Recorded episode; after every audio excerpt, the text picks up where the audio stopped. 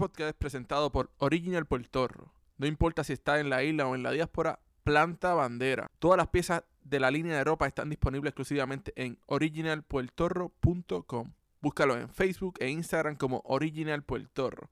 Envíos a todas partes del mundo. Bienvenido al barrio. Les habla Anexis Morales en esta nueva temporada del barrio, mi gente. Volvimos. Todos los vecinos me estaban preguntando si no volvían o si no volvían. Y aquí estamos de nuevo. Y para empezar esta quinta temporada, comenzamos hablando del huracán María, de la diáspora, de las transiciones, de todos los cambios que nos trajo, ¿verdad? El huracán María en Puerto Rico y a todas las personas que hemos tenido que viajar a la diáspora a hacer una nueva vida. Además de eso, quiero decirles que tenemos el auspiciador oficial del podcast El Barrio Cultura Creativa. Es Original Puerto mi gente. Así que búsquenlo en Facebook e Instagram. Vean toda su ropa y vean la chulería de lo que es una buena marca puertorriqueña. Acuérdense también buscarnos en nuestras redes sociales como El Barrio CC, El Barrio Cultura Creativa, tanto en Instagram, Facebook, SoundCloud, iTunes y YouTube. Adicional a eso, pues en esta conversación hablamos con la diseñadora de moda Nacheli Ortiz, que va a ser parte del, proyecto del barrio, con la nueva versión de El Barrio en inglés y con la meta diseñadora Marian Probledo. Tenemos una buena conversación, ¿verdad?, de todos estos cambios y de las transiciones que cada uno hemos hecho a la día. Espero que esta conversación sea de su agrado y vamos ya. Bueno, hoy, hoy en el barrio, ¿verdad?, eh, estamos retomando lo que es la, la nueva temporada y para este nuevo comienzo de la, de la temporada 5, pues quise comenzar, ¿verdad? Con, con, el tema de María y de todos los, cambios que ha traído, ¿verdad? El, el huracán. Eh, y por eso traigo dos invitados al, al episodio de hoy. La diseñadora de moda Nacheli Ortiz y la meta diseñadora Marian Robledo. Eh, bienvenida al barrio. Muchas gracias, Alexis. Gracias, Anexis. Hola. Bueno, yo quisiera, quisiera comenzar ¿verdad? Esta, esta conversación con por, por qué hacer este, este, este episodio, ¿verdad? Mayormente todo el, todo el seguidor que conoce el barrio sabe que lo mayor que he hecho durante toda esta temporada ha sido entrevistar personas, ¿verdad? Conocer su historia. Pero yo pienso que este huracán, ¿verdad? Hizo un cambio histórico a, a muchas personas y a muchos entornos. Y pues me gustaría saber, ¿verdad? ¿Por, qué usted cree que es importante hablar sobre este tema? Bueno, me voy a tomar la iniciativa de empezar eh, y contestar tu pregunta. Eh, desde la perspectiva del, diseño meta, ¿verdad? Es sumamente importante que como creativos reflexionemos sobre las razones por las cuales hacemos lo que hacemos. Y si no reflexionamos, pues realmente como, que caemos en, en ese patrón de robótico ¿verdad? De, tratar de hacer eh, cosas diferentes, pero sin, sin cambiar ningún tipo de, hábito o perspectiva. Así que, pues, entiendo que mientras más reflexionamos y comprendemos la naturaleza de lo que nos mueve, eh, pues podemos lograr, ¿verdad?, una satisfacción mayor sobre cualquier proyecto que estemos trabajando. Bueno, yo, yo siempre he dicho que en mi parte, pues eh, yo siempre he dicho que el diseño tiene que estar al servicio del ser humano. Y en este momento, pues yo creo que, todo lo creativo, diseño, eh, debería estar al servicio de, lo que somos como país. Eh, la diáspora, los que estamos afuera, trabajando desde afuera, y los que están dentro de la isla. Así que la organización y, y hacer colaboraciones, yo creo que va a ser eh, el punto de inicio. Y esto es un gran ejemplo de ello. Al, ver, ¿verdad? Que aquí tenemos tres perspectivas, dos de ellas pudimos estar viendo el huracán desde, desde la isla y una pues lo vio desde afuera. ¿Cómo fue, verdad, ese, ese momento? O sea, la experiencia de vivir el huracán, como también ver el monstruo que nos estaba arropando mientras nosotros no teníamos comunicaciones ni estábamos viendo nada de esto. Eh, me gustaría que Nacheli empezara porque, como dices, eh, creo que desde afuera, los primeros que pudieron ver, literalmente, ¿verdad? Ver desde Facebook, las redes sociales, lo que estaba pasando, pues fueron los que estaban afuera. Pues para mí fue este, bien desesperante. Eh, fue un proceso eh, de mucha meditación, fue un proceso de sentirme completamente vulnerable y eh, fue un análisis desde el momento que yo dejé la isla, porque me sentí que abandoné a mi familia. fue emocionalmente bien bien drenante. Eh, yo me acuerdo que cuando yo eh, en Facebook salió esta imagen de la isla literalmente robada por, por el huracán, eh, ya yo llevaba dos días sin hablar con mi familia, sin tener este, ningún conocimiento si todo estaba bien. pues para mí fue, yo no, yo no creía que eso estaba pasando, incluso yo pensé que, que era una manipulación digital.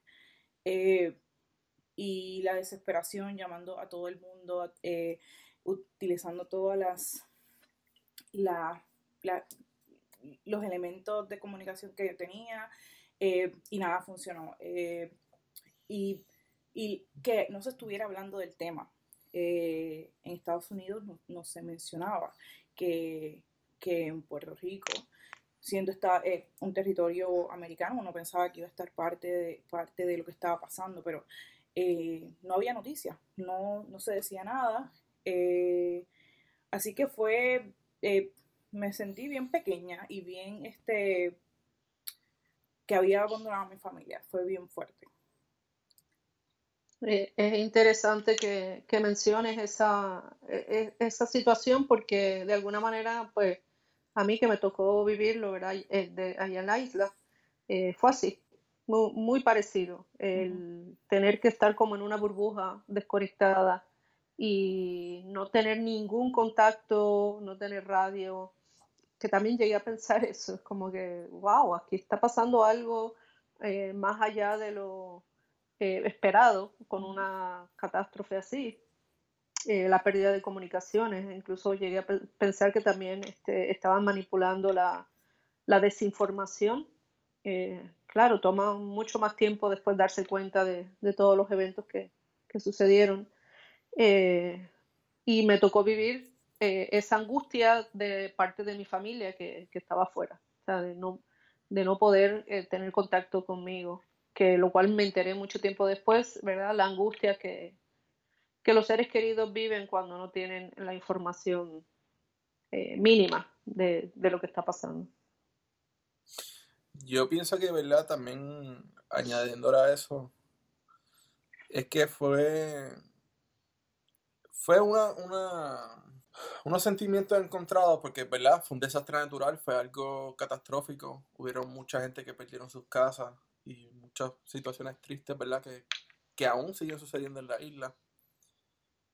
Pero también, también fue en un abrir y cerrar, un abrir y cerrar de ojos, fue un, un restart a, la isla, al país, que ya vivía una, crisis que quizá no queríamos ver o tratábamos de, hacer que no estaba.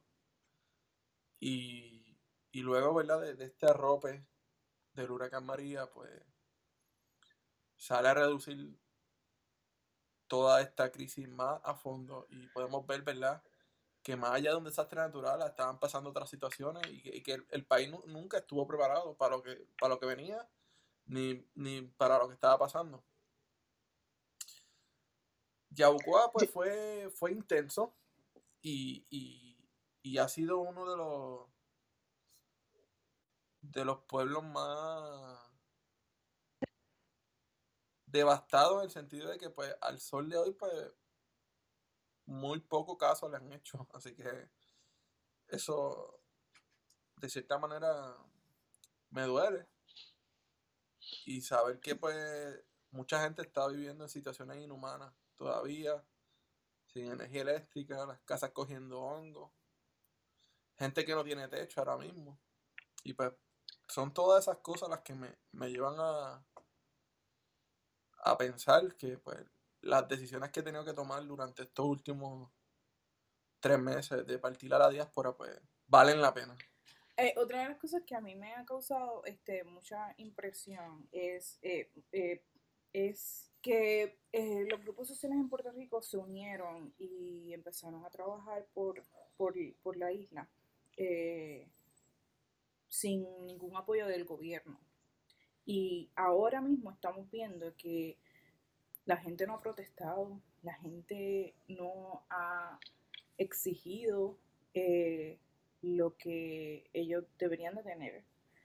Eh, y eso es una cosa que, que, te, enseña cuán poca confianza tiene nuestro pueblo en sus gobernantes.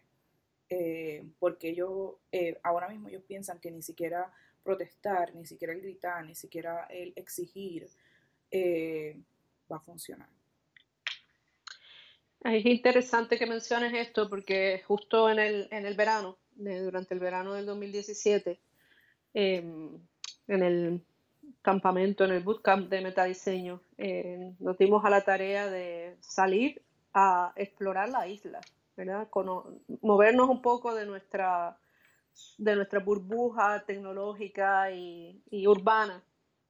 Y para mi sorpresa, eh, me di cuenta que la resistencia y la, revolución, que yo prefiero llamarla la evolución eh, de la sociedad puertorriqueña, se estaba dando ya desde hace tiempo eh, en, el campo. Los jóvenes tirándose a la, siembra, a no tener que esperar y, y, a luchar por la soberanía alimentaria o alimenticia, no sé cuál es el término correcto. Y pensando en lo que estaba diciendo eh, Alexis sobre el restart, yo, yo pienso que ha sido bien interesante ver que ese, e, ese restart se ha dado ah, en diferentes niveles. No fue un restart como, ok, ya subió de nuevo el sistema operativo, que creo que muchos de los que estuvimos allí eran los que estábamos esperando. El haber pasado ya otras tormentas, otros huracanes, pues uno espera que el restart, ¿sabe? Tome, no sé, cuatro o cinco semanas y uno se integra de vuelta al sistema operativo este, eh, operante. Sin embargo, no ha sido así. Esta, en esta ocasión se han dado muchos restarts de manera diferente. Eh, hay, hay ciertos eh, sectores donde quizás todavía están esperando, ¿verdad? Que el, nuevo, que el antiguo sistema arranque de alguna manera, pero muchos grupos, muchas personas definitivamente no, están, no, no quieren operar con el sistema anterior, ¿verdad? Este, están creando eh, unos nuevos paradigmas, una nueva manera de diseñar, una nueva manera de eh, organizarse, una nueva manera de comunicarse inclusive, ¿no? Eh, trabajando de una manera diferente. Ah, una de las cosas más hermosas que yo pude experimentar en los primeros dos meses fue la solidaridad increíble eh, que se daba en, en, cualquier, en cualquier espacio, ¿verdad? Este, sobre todo más eh, la juventud. Eh, ah, fue una, una, sorpresa muy, muy bonita. Sí, también, también el hecho, ¿verdad?, de que hubieron, hubieron tantas cosas que pensar luego del huracán. Este, desde las personas, ¿verdad?, que tenían que pensar en, el ámbito laboral, de que si iban a trabajar, no iban a trabajar, ya que estaba también el, problema de que no había comunicaciones, no había internet y también hubo la, la, la, situación de las personas que pues decidieron partir a buscar estas nuevas oportunidades a estos otros países, que siento que verdad fue, fue un reto grande, porque pues uno, una de las primeras cosas que yo realicé fue que llamé a, a varias personas de la industria creativa en Puerto Rico a ver qué iban a hacer o qué, iba a pasar, ¿verdad? Porque pues al fin y al cabo esto es una comunidad. Y muchas de esas personas que estaban establecidas antes de María tuvieron que hacer maleta y, y, tomar la decisión de irse del país. Cuando tú ves esas situaciones donde realmente te das cuenta, ¿verdad? Cuán grande fue el daño, más allá y, de, lo Y el daño, el daño, más que el daño, ¿no? Vamos a decir las consecuencias de esa eh, emigración la vamos a ver en las próximas generaciones. O sea, una, una de los eventos ¿verdad? más eh, difíciles para comprender de mí, eh, que yo tuve fue eh, saber de padres que enviaban a sus hijos con la familia en Estados Unidos para que pudieran reiniciar sus estudios y que se iban a quedar, ¿verdad? Quizás meses para terminar el, el semestre académico. Y, y, eso me preguntaba, yo decía, esto va a ser, eh, las consecuencias de esto se van a sentir eh, más adelante. Y las consecuencias emocionales también. Sí, sí, sí. Eh, eso mismo. Las consecuencias emocionales para los que se quedaron, para los que se fueron. Eh, y ahora mismo, si nuestra salud mental en la, en, en la isla estaba este, comprometida, ahora nosotros tenemos que, que que reevaluar en, en, qué posición emocionalmente está nuestro, nuestro país. Eh, y, y, y, mucho, eh, una de las cosas que se ha visto en, la, en, las noticias aquí en Estados Unidos ha sido las personas que este, FEMA eh, envió para, para los Estados Unidos. Y cómo este, se ha reflejado el, el, colonialismo que nosotros tenemos en nosotros, que tenemos en nosotros, que es parte de nosotros, eh, en cómo, lo que la gente espera cuando llega a Estados Unidos. Eh, yo, a mí me sorprendió mucho, esto, yo estando fuera, cómo la gente eh, exige y piensa que, el, que todo aquí es dado y que todo en, en, Estados Unidos es dado y que eh, ellos se merecen unas cosas que, que, en Puerto Rico pues se da por hecho, se da que nosotros vivimos de una manera diferente eh, porque le conviene al sistema, pero el ver cómo, cómo, cómo cuando la gente llegó a Estados Unidos y se dio cuenta de que las cosas no son como la pintan en la isla, eh, ha, sido, ha sido duro verlo. Eh, aquí en Filadelfia, nosotros, eh, tengo compañeros que trabajan en, en ayuda de gobierno y me dicen, la gente piensa que, que, esto es fácil, la gente piensa que esto es lo que, lo que, lo que va a resolver todo. Y, y no es así. También, también me, me gustaría que habláramos, ¿verdad?, de, de los, los, retos, ya que estamos hablando, ¿verdad?, en ese tema de, de transición y, de, de, vivir en la diáspora. Y pues me gustaría que también compartieran con nosotros lo, lo, los retos con los cuales se han encontrado, ¿verdad? Porque eh, Nacheli quizás no pasó el huracán en Puerto Rico, pero sí es parte de la diáspora y sí ha hecho esa transición. Y, y también, pues, María hizo la transición ahora luego del huracán María.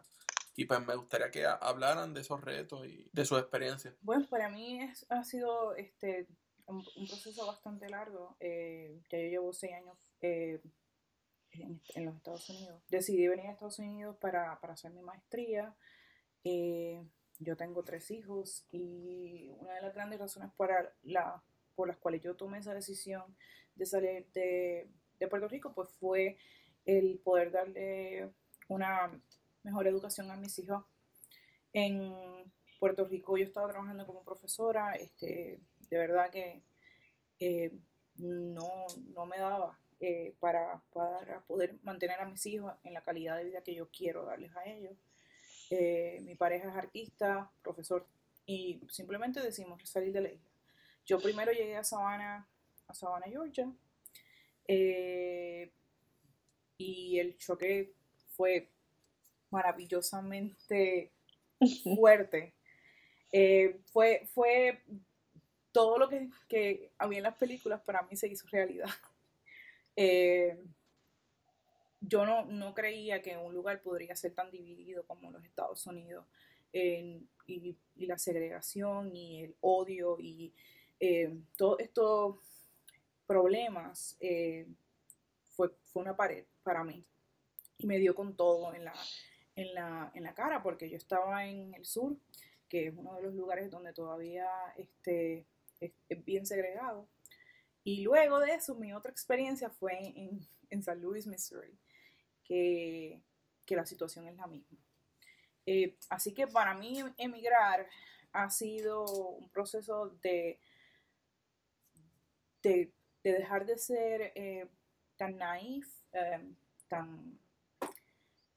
Yo, yo, nosotros de verdad vivimos en, en, una burbuja en Puerto Rico, yo creo. Eh, y fue un proceso de reeducación en todos los aspectos, de lo que yo era, de lo que yo soy, eh, incluso el, el, tener acento, cuán orgullosa yo me siento de tener mi acento. Eh, es, un, esto es un proceso de, de reconocimiento, de redescubrimiento, porque yo no soy la misma persona que, que yo fui cuando estaba en, en, San, en San Luis, no fui la misma persona que fui en Sabana y ahora aquí en Filadelfia no soy la misma persona. Mariam, cuéntanos tu experiencia. Pues un poco eh, en la misma nota, ¿verdad? Yo también salí, yo llevo ya quizás hasta ese día mi, mi tercera eh, diáspora. Eh, salí de, de México con la, exactamente con la misma idea de de Nacheli, ¿verdad? Aunque yo no tenía hijos en ese entonces. Sí, eh, cuando decidí irme a estudiar fuera, eh, sabía que el, regreso iba a ser eh, muy difícil. así que siempre me fui con la idea de, como hay un dicho que dice que hay que quemar puentes y quemar barcos. la primera vez lo hice así no sabía exactamente dónde iba yo a, aterrizar, pero sabía que México no, no iba a ser mi, lugar de retorno. Así que tuve esa experiencia y curiosamente eh, el primer grupo étnico con el que me topé fue con los puertorriqueños en la universidad de RIT. Y me dio muchísima curiosidad porque pues había muchos términos y muchas cuestiones que yo no comprendía porque eh, a ellos no se les trataba como estudiantes internacionales. Eh, nosotros teníamos un grupo de estudiantes internacionales donde ahí eh, pues, había desde compañeros chinos hasta peruanos. Este, pero los puertorriqueños tenían una característica muy, muy particular. y estoy pensando en esto que, que Nash estaba diciendo sobre cómo el ser, ¿verdad? Este, parte de, de un territorio eh, nos hace percibir a, la nación americana de una manera diferente. Eh, y entonces, pues, conocí a un puertorriqueño que fue la causa por la cual yo eh, fui a vivir a Puerto Rico. Y 27 años después, pues, me encuentro que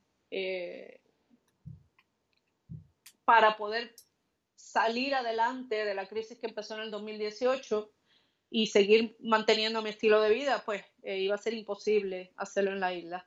Así que al igual que Nash, pues también eh, di clases. Eh, desafortunadamente, pues una de las profesiones menos apreciadas, no solamente en Puerto Rico, ¿verdad? Puedo, mencionar muchísimos países en los cuales no, no se le da prioridad al magisterio.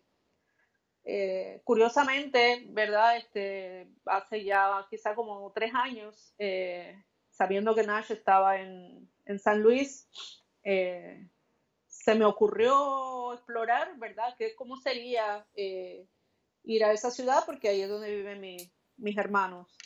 Y en aquel entonces la respuesta pues fue inmediata. No, hace mucho frío, hay pues mucho estereotipo, eh, creo que esa sería la última ciudad en Estados Unidos que yo elegiría para, para mudarme. Eh, María eh, y los efectos postraumáticos tenían otros planes para mí y parte de esos efectos de, de, la, de la familia no tener contacto con uno, no tener claro, ¿verdad? O sea, poder ver cómo uno está viendo y sintiendo la situación, pues los obligó a, mandarme un pasaje de avión. Eh, cierra la casa, empaca y vente. Y después decidimos qué es lo que va a pasar, ¿no? Pero fue como, como un acto de, emergencia y aunque yo no quería irme, eh, pues no, hay que reconocer que las circunstancias en, la isla no estaban como para eh, seguir soñando, ¿verdad? En ese país que uno quisiera Digo que no quiera que suceda, eh, pero yo lo veía como cada vez a más largo plazo y más largo plazo. Así que uno tiene que eh, acceder a, a esa enseñanza, ¿verdad? Que gente lo conoce como la mascarilla de oxígeno. En el, cuando uno sube a los aviones, pues siempre te indican que primero tienes que ponerte el oxígeno primero para después poder atender a los demás. Y aunque a mí siempre me ha dado mucho problema, ¿verdad? Este, entender esa lógica, pues creo que la vida me puso en unas circunstancias para poderla eh, vivir, ¿verdad? Experimentar en, en carne propia. Porque cuando uno no está bien, nada de lo que está alrededor tuyo puede estar bien. ¿Ustedes, ustedes ven como, como privilegio el, el, haber poder, el haber podido salir del país? O, o, cómo podemos definir verdad lo que, lo que son realmente privilegios, porque muchas de las personas piensan que que salir de la isla era la, solución a todo, pero no, no piensan, ¿verdad?, que entramos a un nuevo diseño, porque es una cultura totalmente, con un diseño totalmente diferente a lo que nosotros tenemos en base a la perspectiva desde la isla, de la gran nación, a lo cual lo que realmente pasa cuando estás viviendo aquí. En mi caso, pues, eh, lamentablemente en nuestra sociedad la educación es un privilegio, aunque no debería de ser así. Eh, y la razón por la que yo pude salir de la isla fue porque yo tenía eh, una educación universitaria. Y sí, el privilegio, este, desde ese punto de vista, pues ha sido parte de, del que yo pudiera salir y el que pudiera eh, viajar y el que pudiera este, tener la posición que tengo ahora mismo. En términos de ser diseñadora, ha sido un privilegio porque yo me yo estoy en, un grupo que económicamente es privilegiado en los Estados Unidos. Y así, y es bien clasista y es racista y, yo soy una, latina con mucho acento y, soy una y soy mujer y, en, por lo menos en San Luis eh, siendo profesora el magisterio es bien machista eh, y, fue, y fue bien difícil eh, ser, estar en, el magisterio, siendo latina, eh, con un hermoso acento, como yo siempre digo. Así que desde, ese punto de vista fue, fue en contra de mí, pero yo, yo, yo salí de la isla gracias a, mi educación y pues es, es, un privilegio, porque esto es lo que la sociedad, como la sociedad lo maneja. Y yo sí opino de forma similar. La educación es realmente un, gran privilegio y yo creo que esa es la razón principal por la cual uno se monta en un avión en contra de pues, la lógica, abandonar el, país propio, la familia, la cultura, eh, el, el cocún, ¿verdad? Que nos, que vio nacer.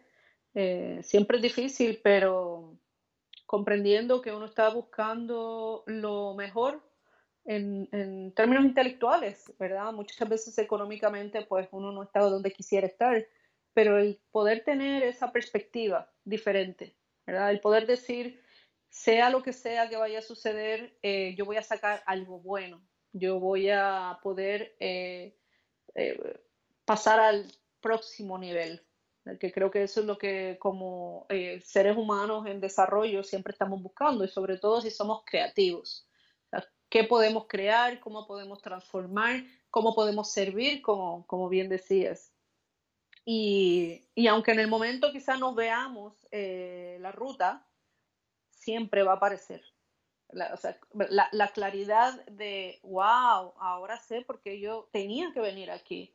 Recuerdo claramente hace dos navidades cuando estaba yo en casa de, de mi hermano y una de las fotografías eh, familiares eh, eran los yernos de mi hermano, un joven negro y un policía blanco, justo cuando los eventos de Ferguson, tú sabes, estaban todavía a flor de piel, y mi sorpresa de decir, wow, y yo en mi vida en Puerto Rico pensé que eso era tan ajeno a mí, y no es así, mi familia está viviendo eso, en carne propia.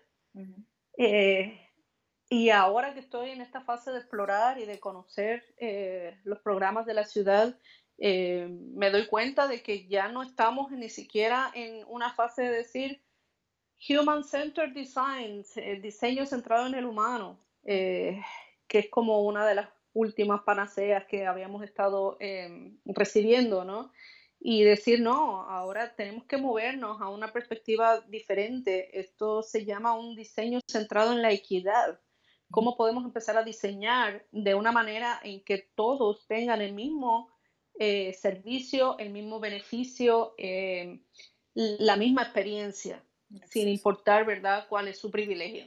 Ahí, hablando, ¿verdad?, de, de, los retos, hablemos, ¿verdad?, de, de esta nueva etapa del barrio ya que pues ambas son colaboradoras y están siendo parte de este nuevo rediseño y este nuevo cambio del barrio, ¿verdad? Cultura creativa y, todo esto nuevo formato y nuevo entorno que se está formando desde, desde, la diáspora, ¿verdad? Yo también partí 40 días después de María, tuve unos tres meses en Miami y llevo alrededor de casi un mes en Filadelfia. Así que ha sido un, gran, una gran aventura en, todo el sentido, ¿sabes?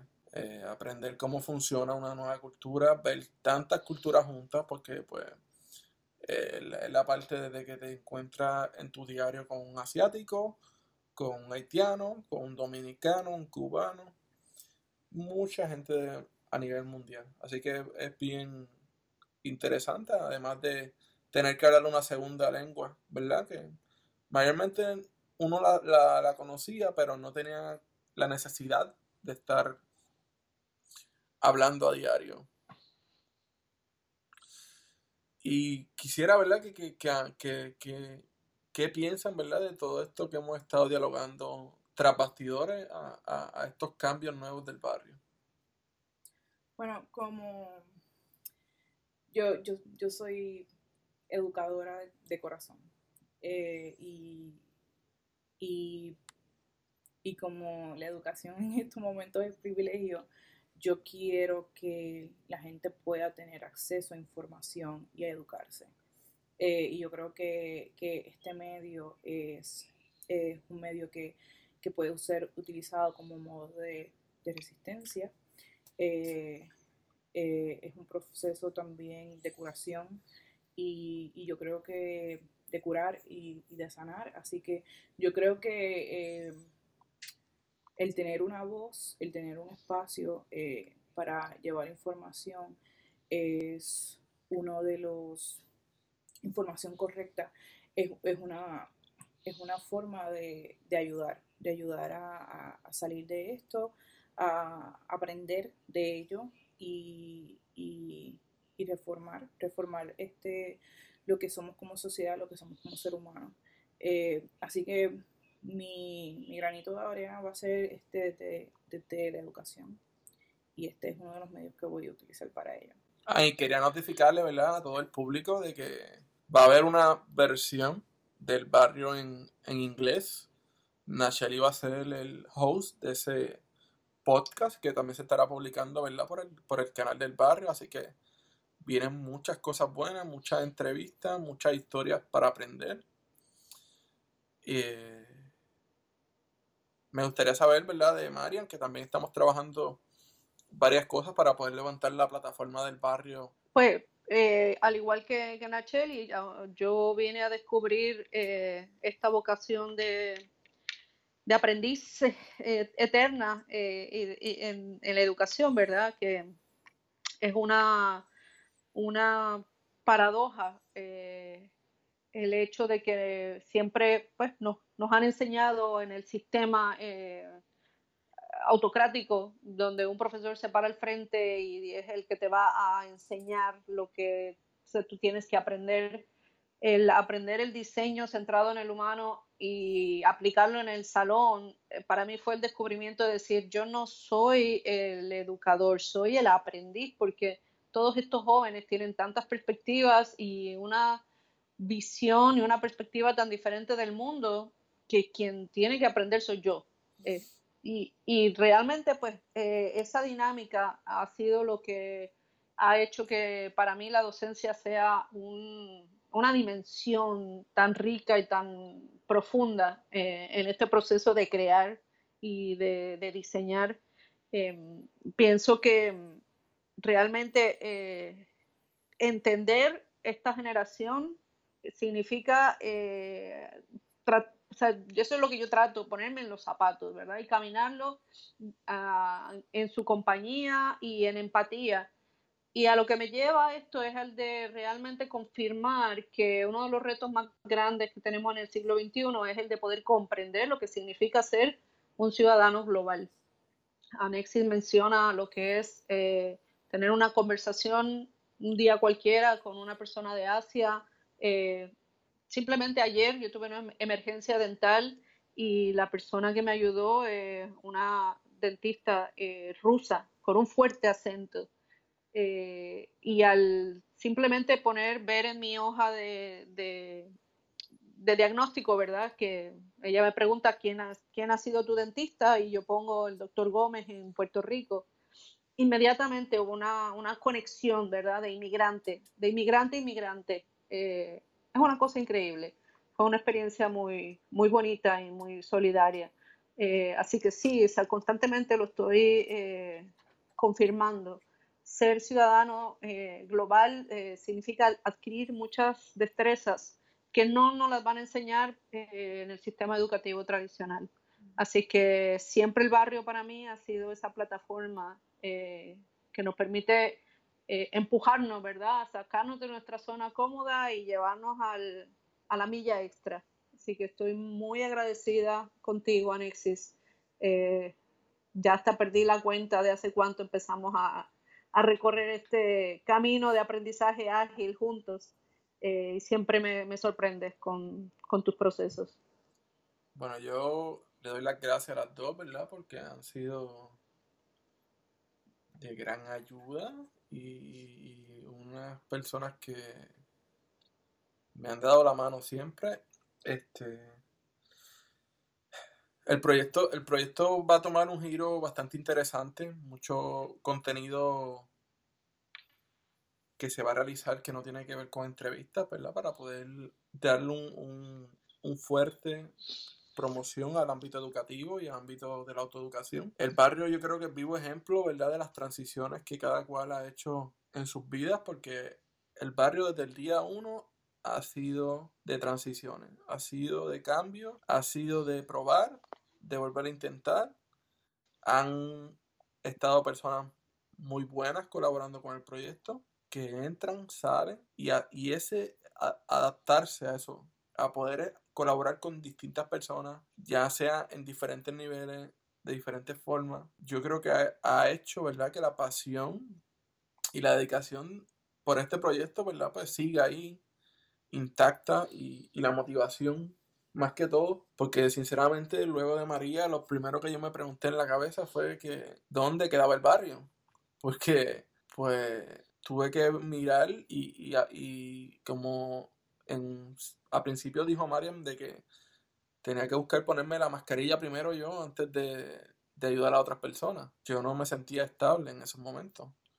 Luego de, pues, luego de todos estos meses ha sido un sub y baja, pero volvimos a la carga, tomamos el reto de seguir el proyecto, de darle un, un próximo nivel y es poder tener dos personas generando contenido, dos audiencias totalmente diferentes, pero que al fin y al cabo hablamos de lo mismo, ¿sabes? Quizá el idioma cambia, pero estamos hablando de la educación, de la creatividad, del diseño y, de lo que realmente nos apasiona, que es lo más importante, que no se trata de trabajar para vivir, sino es vivir y trabajar en lo que realmente ama y te apasiona. Y con eso en mente, ahora que lo estás mencionando, creo que es bien importante el que podamos abrir el, eh, la comunicación, ¿verdad? Eh, los comentarios, las peticiones, las ideas eh, a través del, del, email para sentir un poco cómo está la, temperatura de, de, ambos lados de, del océano. creo que eso sería muy importante, recibir el feedback de las personas, de tu audiencia. Sí, eso de verdad que sería de gran ayuda a toda la audiencia si pueden enviar un correo electrónico con el, deseo de lo que quieran aprender, el deseo de lo que quieran saber o a quién quieren conocer, se pueden contactar a lo que es el, el barrio gmail.com y también nos puede escribir por todas las redes sociales del barrio CC Cultura Creativa que también estamos ahí para contestarle.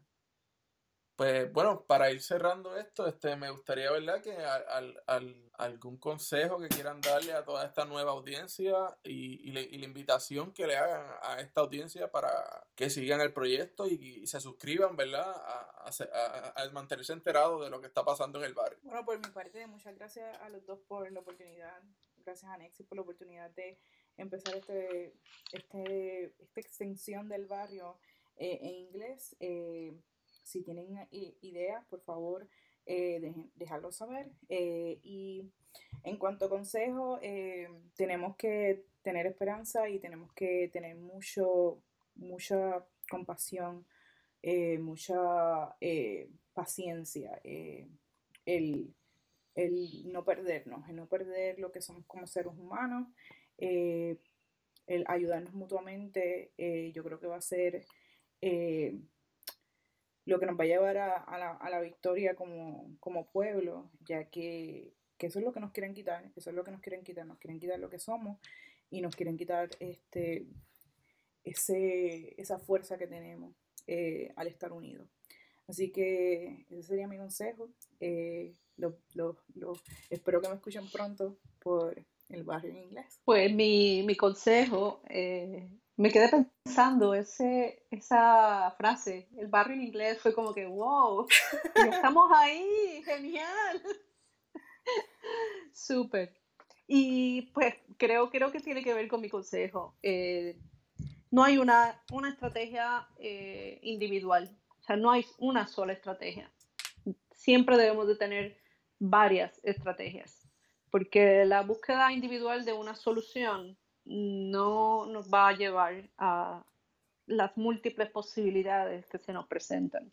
Así que mirar la vida, los retos, los desafíos, aún los problemas y las crisis con una sola eh, forma de ver el mundo no nos ayuda. Eh, tener varias perspectivas creo que debe ser una forma nueva de, de acercarse a la vida. Que cómo puedo ver en un día hoy de una diferente forma de la cual la vi ayer. O sea, aun cuando es la misma situación, siempre vamos a descubrir cosas nuevas y compartirlas. creo que esa es una de las, de las razones del barrio, poder compartir eh, estos momentos de aprendizaje y de reto y de descubrimiento.